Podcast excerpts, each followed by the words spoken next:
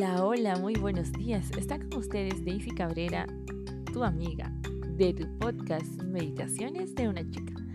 Hoy siendo 8 de septiembre, también compartiremos la matutina de jóvenes. Persigue tus sueños.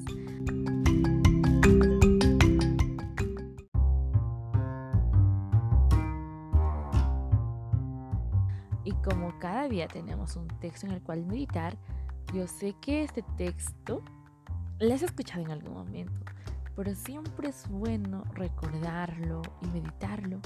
Así que vamos a ir al libro de Eclesiastes capítulo 9 versículo 5. La palabra de Dios nos dice, los que están vivos al menos saben que un día van a morir, pero los muertos nada saben. Ya no reciben más recompensas y nadie los recuerda. ¿Qué tal, verdad? Tan preciso y tan claro. Eclesiastés 9:5. Vamos a ir ahora a la historia de una mujer llamada Harriet Beecher Stowe. Harriet, de tan solo 5 años de edad, estaba llorando, llorando hasta sentía que el corazón se le quebrantaría. Había llorado hasta el cansancio, tenía los ojos rojos, hinchados, pero el horrible nudo que tenía en la garganta no desaparecía. Oía la voz solemne del ministro que hablaba acerca de la inmortalidad, de la resurrección, pero no entendía nada, pues tan solo tenía cinco años de edad. No sabía lo que estaba pasando. Así que siguió a la gente. Con toda esa multitud, siguió al féretro por el camino a la tumba reciente abierta. Estaba llorando en silencio. Lloraba y lloraba. Apenas se daba cuenta de los demás quienes estaban acompañándole, todos vestidos de luto y también lloraban con mucha tristeza. Harriet tomó de la mano a su hermanito de tan solo tres años de edad. Juntos también estaban llorando. Se pasaron al borde de la tumba para observar a los hombres que bajaban lentamente ese ataúd en el cual estaba su madre. ¿Por qué lo hacían? ¿Qué significaba estar muerto? ¿A dónde se había ido mamá? ¿Por qué no regresaría jamás? Se hacía todas estas preguntas Harriet.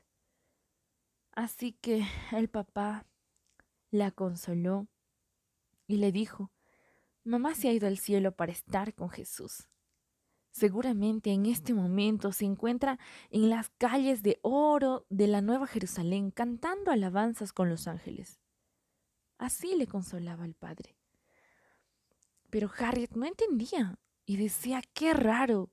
Siempre pensé que el paraíso estaba en el cielo. Y si es así, ¿por qué tenían que hacer un hoyo aquí en la tierra y ponerla ahí a mi madre? Harriet realmente no entendía lo que estaba pasando, no entendía lo que le decían. Y cuando llegaron a su casa, todos seguían hablando acerca de la muerte de la madre de Harriet. Y Enrique, el hermanito de tres años, había escuchado por ahí en algún momento, mientras ellos hablaban, que su madre estaría en el cielo, que pasó una mejor vida. Y este niño de tan solo tres años de edad corrió hacia el establo, sacó una pala pequeña, así en su inocencia, de tan solo tres años de edad, empezó a cavar la tierra en el jardín. Y le encontró allí su hermana mayor, Catalina, y le dijo, ¿qué estás haciendo, niño? Vas a ensuciar tu traje. Y este niñito Enrique, de tres añitos de edad, le dijo, voy a ir al cielo a encontrarme con mi mamá. El pequeñito estaba llorando, quería encontrarse con su madre.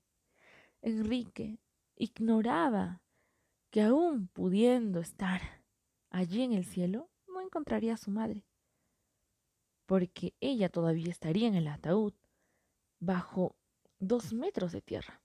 Allí permanecería hasta que Cristo venga por segunda vez, hasta ese día, cuando la madre de Harriet de Enrique y de Catalina escuche el llamado de Dios, escuche su nombre, ella resucitaría.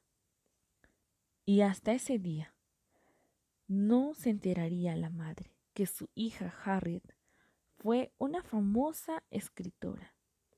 Ella escribió el libro titulado La cabaña del tío Tom. ¿Qué tal historia? Muchas veces nosotros ya, no siendo niños de tres años, de cinco o de siete, no lo sé, creemos todavía o quizás inconscientemente hablamos que está, está en el cielo o está en el purgatorio, no lo sé. ¿Cuál es tu pensar del estado de los muertos? Pero aquí el texto en Eclesiastés hemos visto que la Biblia nos dice que los muertos nada saben. Los muertos, ¿recuerdas ese poquito que habíamos estudiado acerca del de dónde viene la vida? Cuando uno muere regresa a la tierra y el aliento de vida regresa de donde vino, a Dios. Así que, muy bien, pensemos muy bien antes de hablar o hacer cualquier comentario cuando alguien muere. Así que hoy vamos a hacer una oración por todos nosotros quienes estamos vivos. Porque el texto dice, los que están vivos al menos saben que un día van a morir y tienen esperanza. Tienen esa esperanza de seguir mejorando, de seguir creciendo y de sobre todo estar siempre en las manos de Dios porque los muertos ya nada saben, ya no podemos hacer nada por ellos.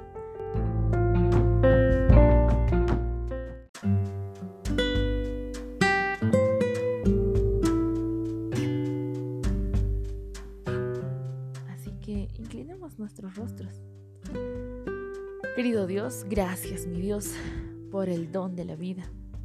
Gracias Padre porque en este texto encontramos una vez más, Señor, que las cosas tú nos has enseñado tan claramente, Padre. Y gracias, Señor, porque también hemos podido meditar en el que nosotros, quienes estamos vivos, todavía hay esperanza para poder mejorar en esta tierra.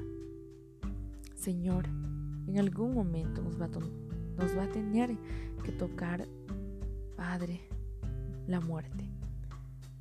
Señor, porque cuando nos toque queremos rogarte, mi Dios, queremos pedirte hoy que ese día estemos en tus manos. Y para ello, Señor, que tú puedas sostenernos. Y si estamos contigo, mi Dios, ya lo demás no importa.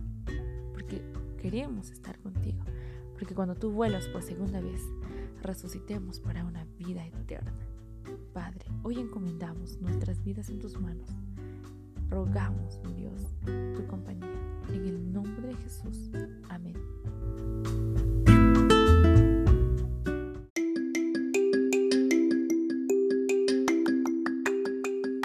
Queridos amigos, un gusto poder conversar, bueno, compartir este tema acerca la muerte tan interesante. No te olvides, comparte este link. Quizá hay alguien que necesite escucharlo. No lo sabes de repente tú comparte.